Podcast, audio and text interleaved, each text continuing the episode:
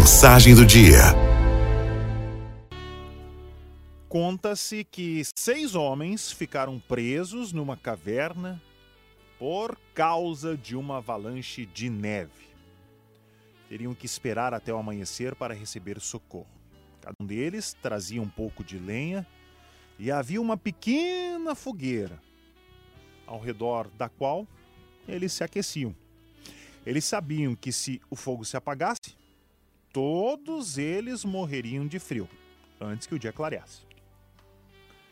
Chegou a hora de colocar a lenha na fogueira. Era a única maneira de todos poderem sobreviver. O primeiro homem era racista.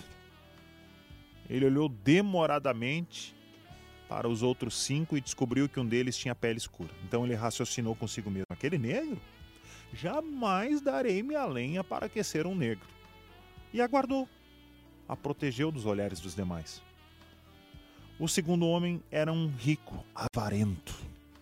Ele estava ali porque esperava receber os juros de uma dádiva.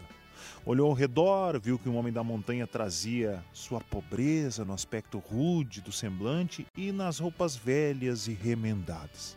Ele calculava o valor da sua lenha e, enquanto sonhava com seu lucro, pensou: Eu? Dar a minha lenha para aquecer um preguiçoso? Nem pensar. O terceiro homem era negro. Seus olhos faiscavam de ira e de ressentimento. Não haviam qualquer sinal de perdão, de resignação que o sofrimento ensina. Seu pensamento era muito prático. É bem provável que eu precise dessa lenha para me defender. Além disso, eu jamais daria minha lenha para salvar aqueles que me oprimem. E guardou suas lenhas com cuidado.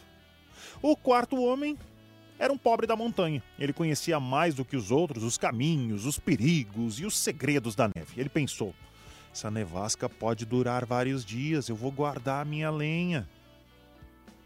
O quinto homem parecia alheio a tudo, era um sonhador. Olhando fixamente para as brasas, nem lhe passou pela cabeça oferecer a lenha que carregava. Ele estava preocupado demais era com as suas visões ou alucinações para pensar em ser útil.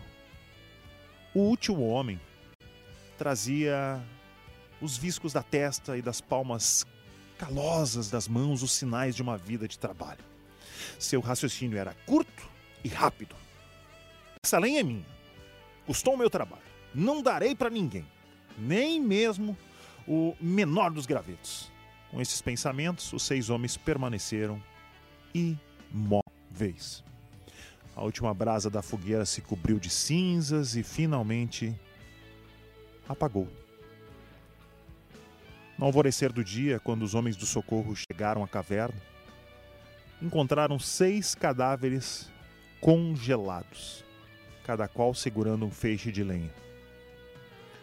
Olhando para aquela triste cena, o chefe da equipe de socorro disse: O frio que os matou não foi o frio de fora, mas o frio de dentro.